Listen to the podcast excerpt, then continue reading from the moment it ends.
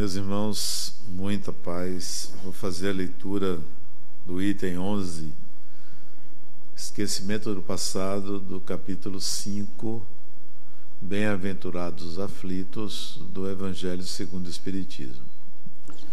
Escreveu Allan Kardec. É em vão que se objeta o esquecimento como um obstáculo a que se possa aproveitar da experiência das existências anteriores. Se Deus julgou a propósito lançar um véu sobre o passado, é que isto deve ser útil. Com efeito, essa recordação teria inconvenientes muito grandes. Poderia, em certos casos, nos humilhar profundamente ou também exaltar nosso orgulho e por isso mesmo entravar nosso livre-arbítrio. Em todos os casos, teria uma perturbação inevitável nas relações sociais. O espírito renasce frequentemente no mesmo meio em que já viveu e se relaciona com as mesmas pessoas com o fim de reparar o mal que lhes tenha feito.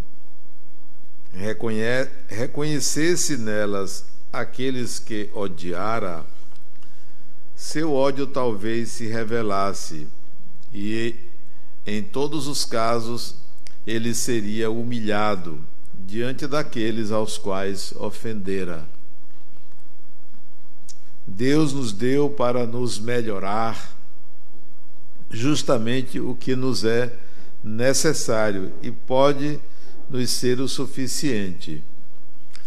A voz da consciência e nossas tendências instintivas, ele nos retira o que poderia nos prejudicar. Desculpe. O homem traz ao nascer o que adquiriu. Ele nasce aquilo que se fez. Cada existência é para ele um novo ponto de partida. Pouco lhe importa saber o que foi. Ele é punido se fez o mal. Suas más tendências atuais são indícios do que falta nele ser corrigido.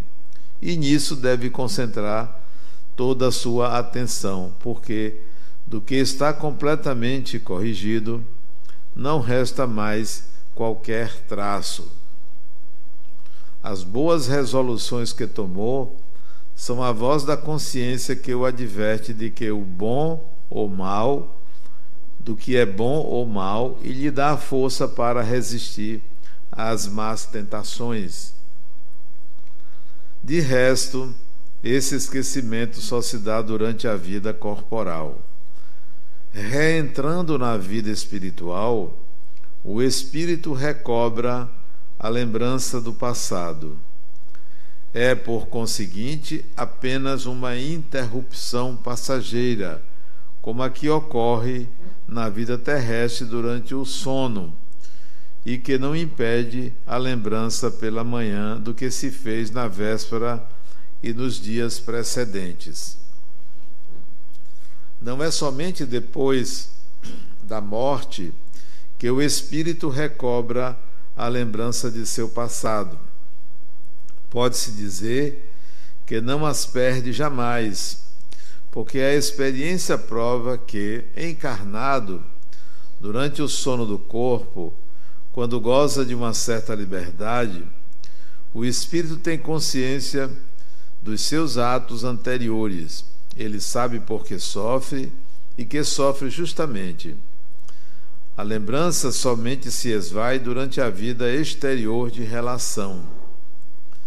Mas a falta de uma recordação precisa que lhe pudesse ser penosa e prejudicar seus relacionamentos sociais, ele adquire novas forças nesse instante de emancipação da alma, se souber usá-los em proveito próprio. Aí está a leitura que merece ser contextualizada, porque é de 1864. Portanto, foi escrita essa mensagem há 160 anos atrás. A linguagem é de época. Hoje, provavelmente, Allan Kardec diria a mesma coisa sem precisar falar de punição e nem do bem ou do mal. Por que digo isso? Porque na realidade, quando nós reencarnamos, nós não nos lembramos porque o aparelho que a gente usa não pega a estação antiga.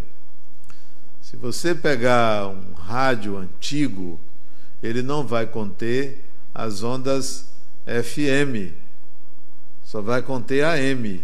Então, se você pegar esse rádio antigo e trouxer para agora e for tentar pegar uma estação FM, ele não pega porque o aparelho ele não capta aquelas ondas. Da mesma forma, você desencarna, deixa um cérebro. O que é esse cérebro além de ser responsável pela ordem no corpo físico? Ele é capaz de materializar, de plasmar a consciência do espírito, ao menos parcialmente. Então, este cérebro, esse cérebro de vocês, como todo cérebro humano, é capaz de ser de ter um acoplamento da mente do espírito para que uma consciência surja. Quando esse cérebro se degenera, com a morte encefálica, a, a incapacidade dele materializar a consciência, já que há a morte do aparelho, como se o aparelho fosse destruído. Tempos depois, quando você reencarna, todo mundo reencarna, todo mundo vem para uma nova experiência, para formar um novo experimento, um novo corpo, um novo personagem você pega um aparelho novo, plasma a consciência atual, os registros do cérebro anterior, da mente daquela época, permanecem com o espírito, mas esse cérebro não tem a capacidade de trazer de volta aquelas experiências do passado. Por isso há o esquecimento. Muito embora, em certos casos muito especiais, sobretudo em crianças, é possível trazer alguns registros do passado. Recentemente vivi uma experiência muito interessante com uma criança, então com quatro anos de idade. Ela sai com a mãe para visitar uma amiga, a mãe foi visitar uma amiga e levou a filha e deixou em casa, que estava em visita, sua tia, a tia da mãe. Foi visitá-la, mas ela tinha um compromisso, pediu para a tia aguardar em casa e foi visitar a amiga próximo da casa onde morava. Fez a visita, mas demorou lá na visita. Demorou mais do que o habitual. Quando a mãe retornou, com a filha, a tia ainda estava em casa com outros parentes. E a criança, imediatamente, ao saltar, saltar do carro, foi procurar a tia para dizer o seguinte: Me desculpe por eu ter me ausentado tanto tempo sem estar com você. Pedi desculpas à tia, só à tia.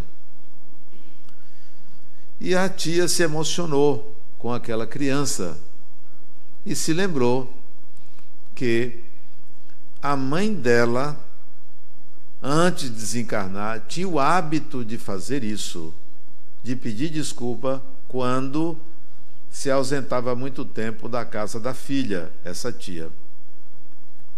E me perguntou a mãe se aquela criança era a reencarnação de sua mãe a mãe tinha desencarnado aproximadamente há uns 12 anos antes do nascimento da menina.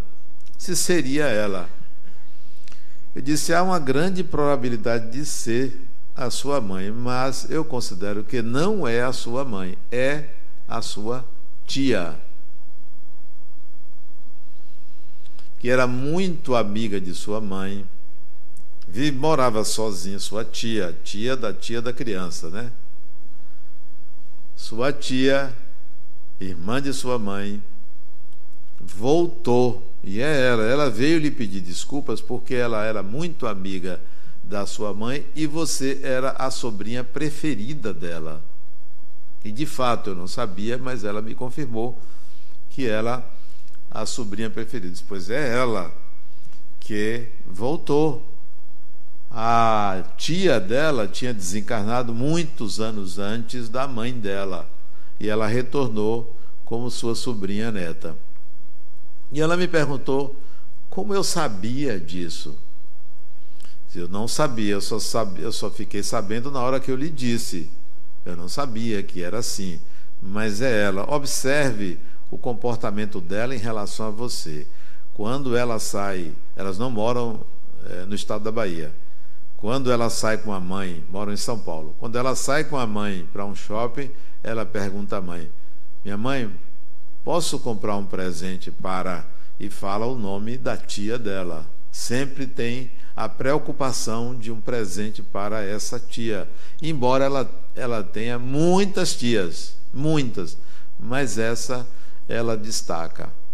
Quando ela esteve aqui em Salvador recentemente, essa tia deu uma bolsa de presente a ela. Ela já tem cinco anos. Deu uma bolsa de presente e ela ficou tão emocionada com o presente que a menina chorou ao receber o presente. Porque a relação das duas é uma relação de muito amor. Isso é a reencarnação. Não é apenas uma lembrança de datas, de nomes, é um sentimento. Um sentimento que pode ser desse nível de amor, como também um sentimento de rejeição, onde a pessoa rejeita a outra. Conheço uma mãe, hoje a relação é diferente. Conheci quando o filho dela tinha quatro anos de idade, eu a conheci. Hoje ele tem mais de 30. Ela dizia para ele: Eu não gosto de você. A mãe dizia para o filho: Eu não gosto de você. E ele ouviu isso durante toda a infância dele e até, até chegar à vida adulta. Ela dizia: Eu não gosto de você. Não expressava nenhum afeto a ele. Era explícito no entanto, o menino dizia: Mas eu amo você, você é minha mãe. Ele reagia dessa forma. Não ficou trauma nessa criança pela rejeição da mãe. Uma rejeição explícita, clara. Veio o segundo filho dela, ela destinou todo o amor dela para esse segundo filho, mas o primeiro não tinha ciúme, porque compreendia a revolta da mãe contra ele. Conversando com ela, ela me disse: Adenal, eu não gosto dele porque ele me fez mal. Eu não sei o que ele me fez, mas ele me fez mal. Não foi nessa vida. Ele me fez muito mal, por isso que eu não gosto dele. E vai ser difícil eu curar isso. Ela fala com ele, já, já ele já é, já é emancipado, né? já tem mais de 30 anos, mora sozinho, e não tem qualquer rejeição a essa mãe fala com ela, liga para ela, ela atende, ela responde, mas ele sabe que ela não gosta dele. Isso é a reencarnação, é o sentimento que a pessoa traz, que é inevitável. Às vezes você nem conhece a pessoa e tem uma rejeição natural àquela pessoa. Ou você não conhece a pessoa e tem uma grande simpatia, às vezes mais afeto do que por um filho do que por um irmão, uma irmã, pai, mãe, tem por uma outra pessoa. Então, isso é a reencarnação. Esquecemos os detalhes porque eles estavam no cérebro anterior que morreu, mas estão gravados em nossa mente. Do que, que você pode lembrar? É saudável lembrar do passado quando você tem a maturidade como esse garoto de entender, mesmo não sendo espírita. Ele entendia porque certamente ele tinha gravado em seu inconsciente o mal que ele fez a ela e desejava o perdão dela. Ele já tinha consciência disso. Só que essa consciência não era real no sentido material. Não era ali presente, mas era um sentimento de que de fato ele fez alguma coisa contra ela. E retornaram juntos porque, como disse a mensagem, frequentemente, portanto, na maioria das vezes, nós retornamos e contracenamos com os indivíduos do mesmo clã, da mesma família. Então, nós nos reencontramos e vem as desavenças, as simpatias, as antipatias, etc. Então, se tivéssemos maturidade para é, lidar com o desafeto, tanto quanto a maturidade para lidar com um afeto sem uma invasão da vida pessoal do outro, seria muito bom que a gente se lembrasse do nosso passado. O esquecimento existe e ele é uma oportunidade que nós temos de recomeçar uma nova relação com a mesma pessoa, uma nova relação, uma, uma nova chance de você é, reaproximar-se de pessoas que você teve dificuldade no passado. Mas não é só para isso que acontece. Isto é uma consequência do esquecimento que ele é real. Ele não é um impeditivo. Existe um aparelho que não tem a capacidade de fazer isso, só isto. Bom, mas isso é positivo na medida em que nós é, podemos recomeçar uma nova relação. Imagine se você tem um irmão, uma irmã, e é, você se lembrasse que aquela pessoa foi seu marido ou sua esposa na vida passada. Isso dificultaria muito a relação. Muito. Não porque marido e mulher brigam muito. Isso é raro, né? Marido e mulher brigar, muita coisa raríssima. Mas é porque é uma relação amorosa, dificultaria uma relação de irmandade. Né? E o contrário também. Então, seria uma dificuldade muito grande se a gente se lembrasse e tivesse, é, trouxesse de volta o sentimento ou os sentimentos na totalidade da vida passada. Quando o sentimento é muito forte, isso aparece. Você vê dentro de uma família a mãe ou o pai ter uma ligação maior com o filho, com a filha, com um do que com o outro. Isso são relações do passado que permanecem intensas e que se retornam nessas preferências. Isso é habitual. Então seria bom se nós nos lembrássemos. Agora precisaríamos ter essa maturidade. Mas se você quiser de fato ter uma ideia é, do que, que você fez no passado, do que, que você viveu no passado, parta do seguinte princípio. É, o, há sempre a evolução do espírito. Se você está aqui hoje, coisa boa não foi no passado. Então, parta desse princípio. Né? Se evolui, você não foi melhor do que você é hoje. Se, e se você não for boa pessoa hoje, imagine o miserável que você foi no passado. Né? Então, não crie uma expectativa de que você foi isso, foi aquilo. Lembre-se que as sociedades evoluem, que os indivíduos evoluem. Né? No passado, 200, 300, 500 anos, as famílias nobres elas se perpetuavam no poder porque matava irmão, matava pai, matava mãe. Isso era comum. A vida humana não tinha muito valor. Ainda guardamos uns resquícios disso, porque por muito pouco hoje se mata uma pessoa. Né? Até para roubar um celular, para tirar uma coisa, se mata uma pessoa. Né? Então, mas lá atrás, nós fazíamos isso. Lá atrás nós roubávamos, nós matávamos, e nem por isso devemos nos sentir criminosos, porque era a época. Era a época. Eu não posso julgar o antropófago lá de 10, 20 mil anos atrás que comia carne humana. Eu não posso julgá-lo à luz do presente. Aquilo era de época, aquilo era de cultura. Eu tenho que analisar a vida hoje, como é que ela funciona hoje, e não julgar as pessoas pelo passado delas. Bom, seria bom que você tivesse essa dimensão, para não criar expectativas de que você foi uma pessoa boazinha, maravilhosa, isso ou aquilo. Para vocês terem uma ideia, quando é que uma pessoa adotava uma religião? Isso lá atrás, bote aí 200 anos, no mínimo. A religião era refúgio, era refúgio. Não era uma escolha livre assim, eu me encantei por essa religião. Era refúgio.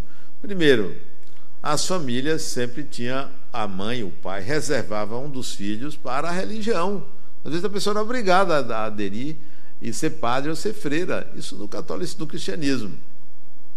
Era refúgio daqueles que se sentiam excluídos. Pessoas que não tinham aquela é, uma vivência de normalidade segundo a sociedade. Ia para a religião. Aqueles que se sentiam pecadores demais iam para a religião. Muito raramente existia alguém que tinha uma vocação religiosa, uma vocação natural. Muitos iam pela culpa ou para se esconder. Hoje isso não é tão comum. Então por que, que eu vou julgar o passado segundo aqueles critérios? Então, se você quer olhar para o seu passado, não crie expectativas de que você foi essa ou aquela pessoa. Comece a analisar suas tendências, suas tendências. Vamos admitir que eu esteja querendo ver o meu passado. Eu comecei a me dedicar ao espiritual jovem, jovem, 17 anos de idade a me dedicar a uma busca religiosa. Então isso já é uma tendência. 17 anos para 68 anos são 51 anos me dedicando ao espiritual. Então, muito provavelmente, vida passada, eu já estava numa busca religiosa. Muito provavelmente. Porque essa tendência se confirmou durante 51 anos até agora. Então, essa é uma tendência de Adenauer. Veja as suas tendências. Segundo, eu logo cedo, logo cedo, eu gostava de ensinar. Ensinar.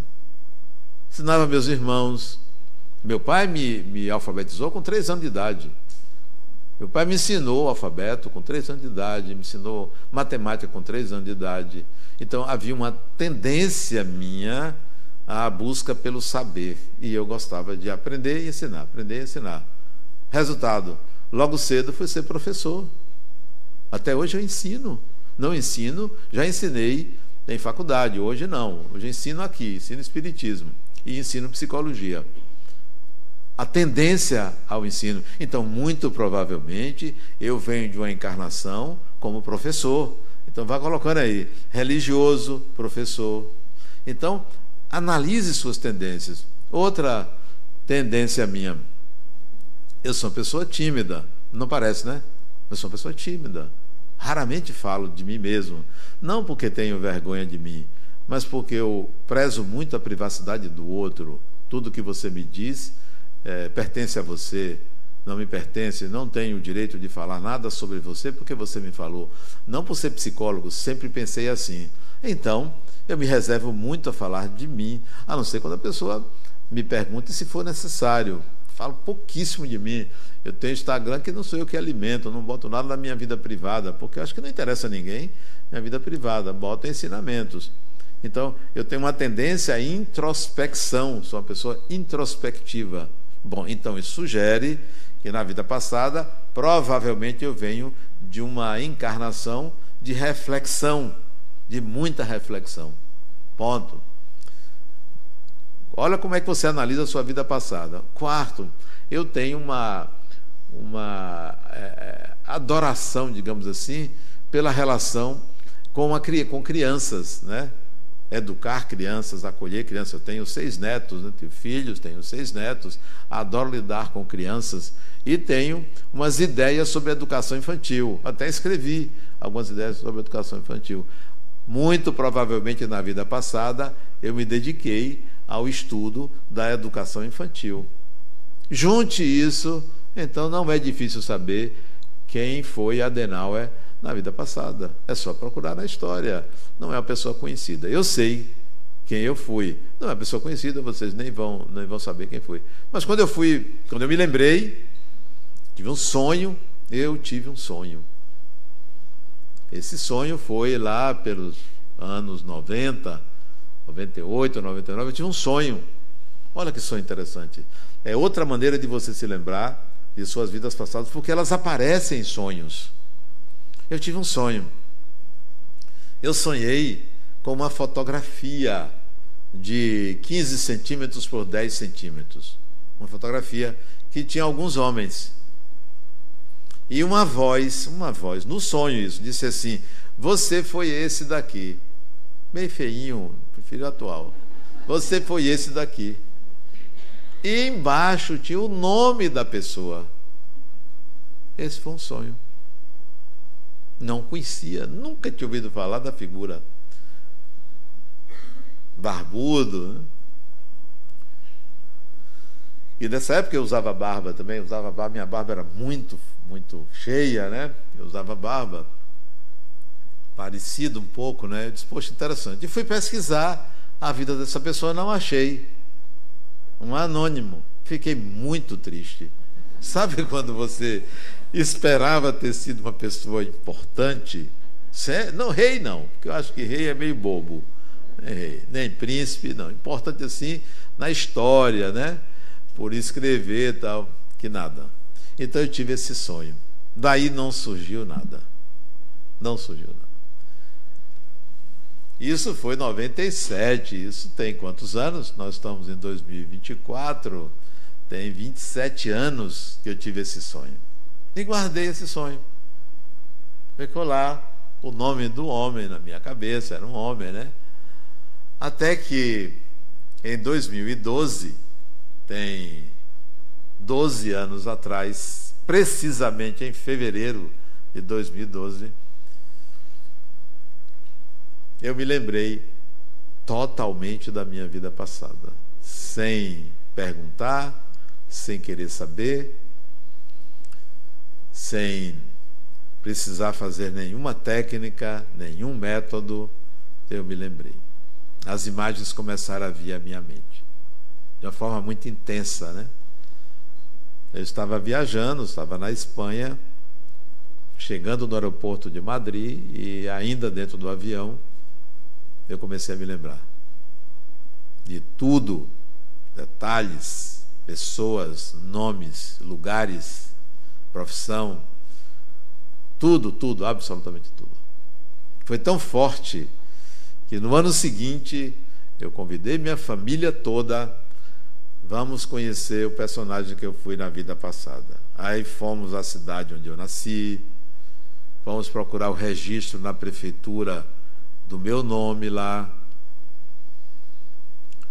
Fomos à casa onde eu nasci, que ainda existia, porque era uma fazenda, e a fazenda continua lá. Fui ao túmulo. Interessante você ir ao túmulo onde está o corpo da vida passada. Uma lápide lá com o nome, ano de nascimento, 1844, ano de desencarnação, 1924, 80 anos. Quando eu olhei para o túmulo, tinham dois homens, dois espíritos acenando para mim, conhecidos da vida passada. Olha que coisa interessante. Isso foi no cemitério da cidade. Cemitério pequeno, a cidade tem poucos habitantes, não tem 3 mil habitantes a cidade. Depois fui à escola onde eu estudei. Depois fui ao seminário onde eu fiz seminário, fui seminarista. A escola onde eu aprendi teologia, era professor de teologia. Olha que coisa interessante. Professor de teologia. Por isso a busca espiritual. Por isso a vontade de ensinar. Professor de teologia. Escrevi alguns livros. Interessante que eu cheguei no, no conservatório onde eu me formei como teólogo e fui lá visitar o edifício, a fachada era igual.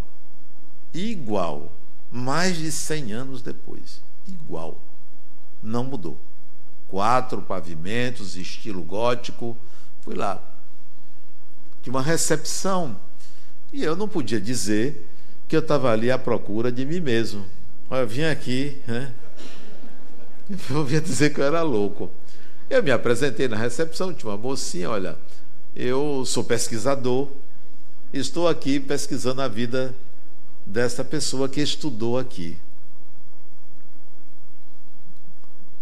Ela olhou lá no computador, de fato, tinha lá no ano tal que esse, essa pessoa, eu disse, eu gostaria de é, entrar e conhecer aqui esse local onde ele estudou, ir na biblioteca. Ela disse: é, mas está em aula, ainda existe lá o mesmo conservatório, está em aula e não, o senhor não pode entrar. Se você poderia chamar o diretor para falar com ele? Aí ela disse: pois não. Ligou lá, aí desceu um sujeito.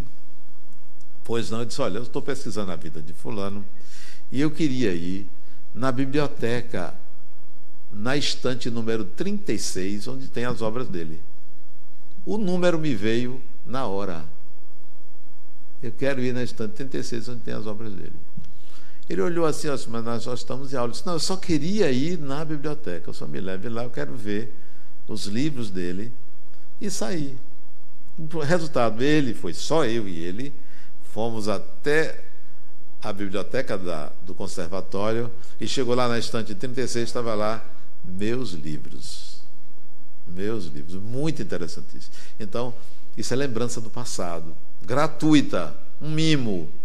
Sem fazer regressão de memória, sem me preocupar, sem querer saber. Nada. As coisas aconteceram dessa forma. Então, você veja, eu tinha uma suspeita de tendências. Tendências à religião, tendências a ensinar. Sim, eu escrevi um livro no passado sobre educação infantil. Por isso o gosto pelas crianças, educação infantil. Como lidar com crianças. Então, eu tinha suspeita, mas não me incomodava. Tinha o nome da pessoa, mas não fui atrás. Depois, quando veio a lembrança forte, eu fui atrás. Interessante que eu fui na escola, na universidade, onde eu ensinei. Eu fui professor universitário. Fui na universidade onde eu ensinei. Quando cheguei lá na universidade, não tinha nada que se parecesse com a época, porque isso foi no século XIX, nós estamos no século XXI, nada se parecia. A universidade existia, a mesma universidade.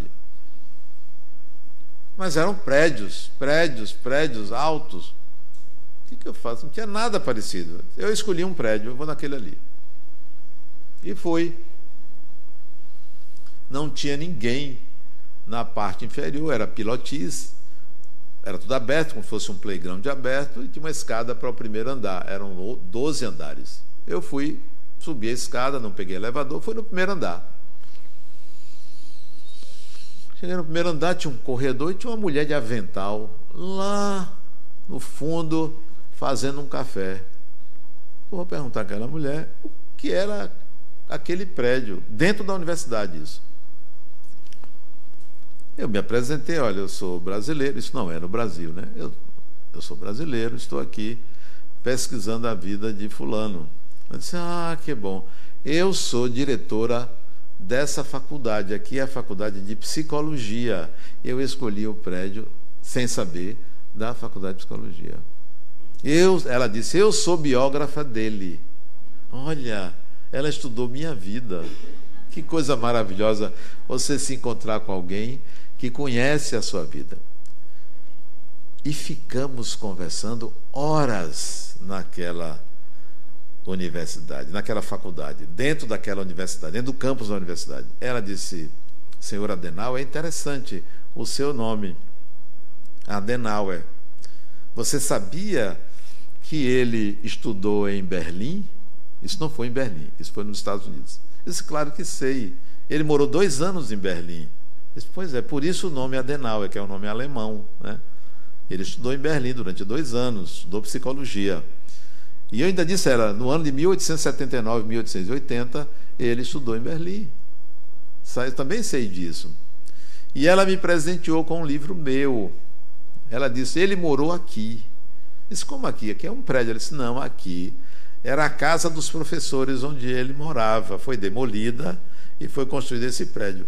Então eu fui exatamente na faculdade de psicologia, no lugar onde eu morei, mesmo não reconhecendo aquele lugar, porque ali foi demolido e foi erigido um prédio. Isso é lembrança do passado. Fiz um tour, uma peregrinação de outros locais que eu conhecia e fui atrás de um filho meu. Eu fui casado, tive uma filha que faleceu junto com a mãe, eu fiquei viúvo. Num acidente de charrete, ela faleceu, minha esposa e minha filha de oito anos. E depois eu me casei pela segunda vez, a fila anda, claro, ninguém, né? Você não vai esperar né? Não vai esperar, a fila anda. Me casei tive um filho que se tornou médico. Eu sabia o nome e fui atrás dele na cidade de Nova York. Só que ele já tinha falecido. Já tinha falecido. Eu procurei endereços, registros, ele já tinha falecido.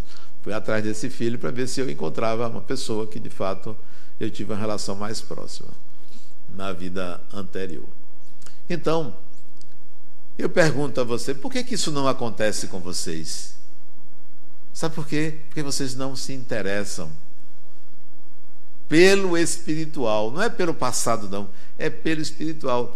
Porque nós somos espíritos. A maioria de nós pensa como o personagem do corpo. Isso aqui é uma veste. Isso é um experimento, isso acaba. A gente não se pensa espírito, tem medo de morrer. Tem medo de morrer. A morte é uma necessidade. A vida material só tem sentido com a morte. Sem a morte, a vida material não tem sentido, porque tudo leva em consideração que nós vamos desencarnar. No entanto, temos medo. Corremos longe dessa palavra sem entender que a propriedade é do espírito, não é do personagem.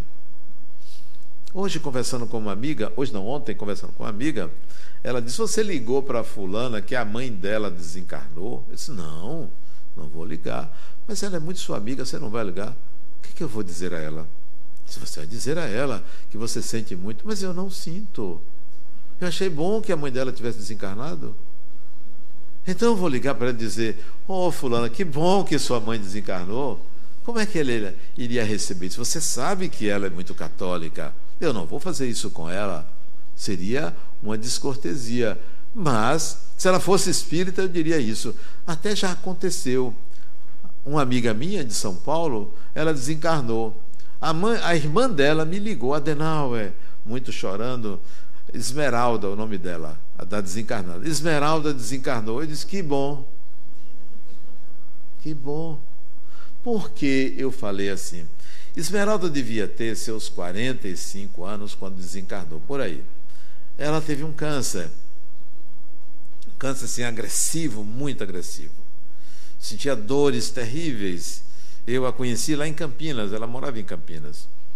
E ela me dizia, Adenauer, eu não me incomodo em desencarnar espírita, consciente, não me incomodo. A vida é uma maravilha. Eu fiz a minha parte em viver. Ora, eu vou chegar para a irmã, lamento a morte da sua irmã? Não, que bom que ela desencarnou, ela queria. Fez bem a ela a vida, uma vida ótima, maravilhosa. Então vamos para outra jornada.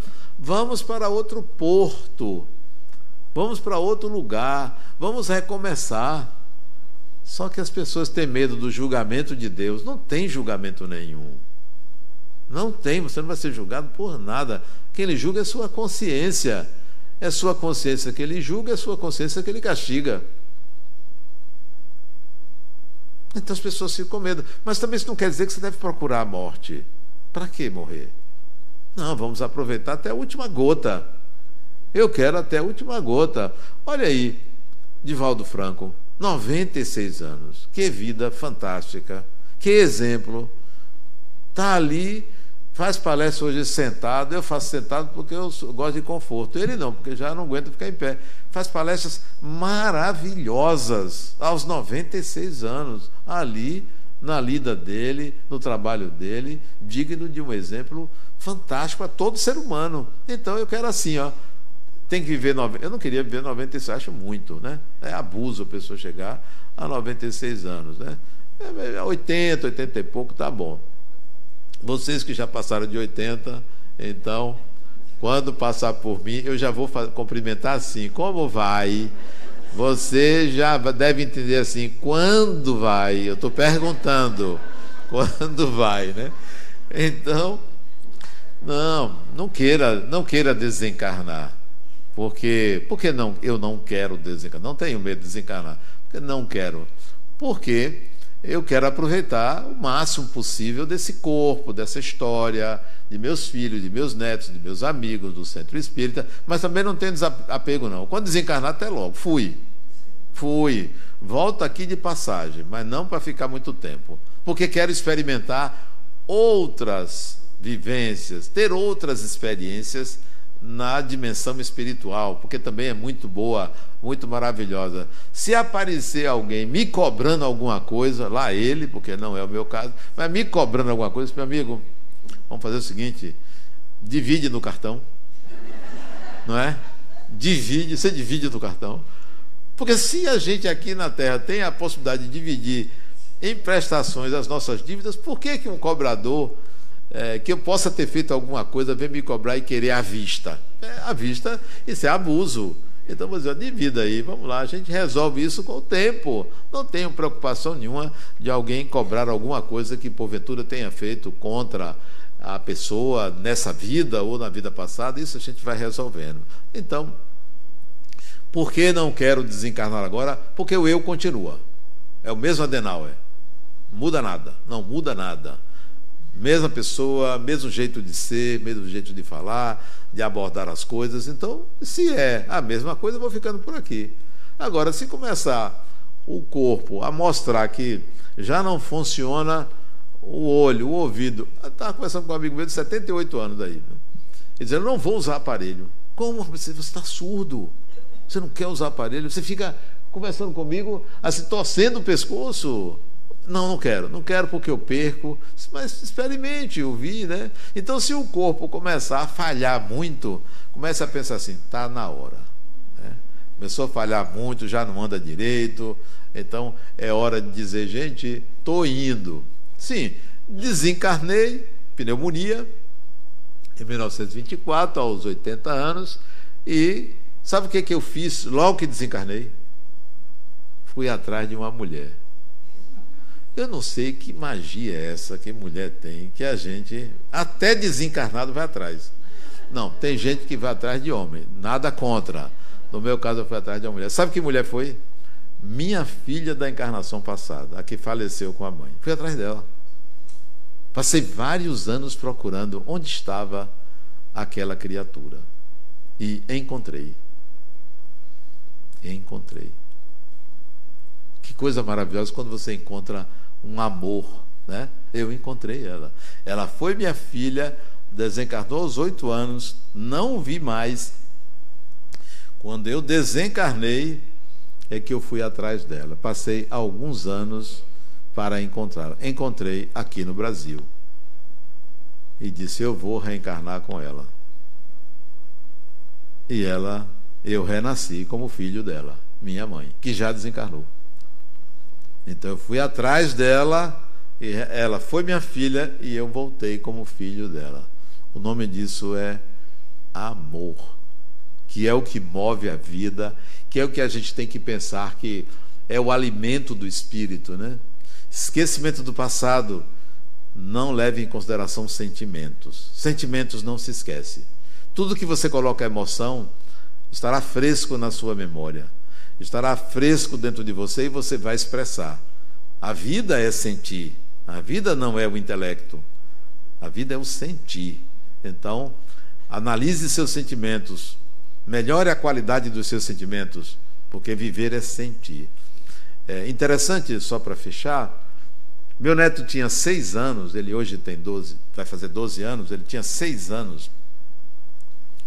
Ele estava brincando na minha casa, na frente da minha casa, nos jardins, e ele tem várias mangueiras, é um lugar muito grande. Ele aí estava brincando, eu estava, isso 2018, 2018. Eu estava brinc, eu estava lendo e escrevendo o livro O Voo do Espírito. Ele sai de lá da brincadeira com os amiguinhos dele, eu deitado na espreguiçadeira, escrevendo no tablet, ele chega assim: "Vovô, qual é a coisa mais importante da sua vida?" Olha a pergunta dele. Eu me levantei assim, sentei na espreguiçadeira e disse: O amor. Ele disse: Para mim, não. Eu disse: O que é que é mais importante para você da sua vida? Ele disse: Vovô, o mais importante da vida é viver, porque viver é sentir. E saiu, voltou para brincar. Muita paz.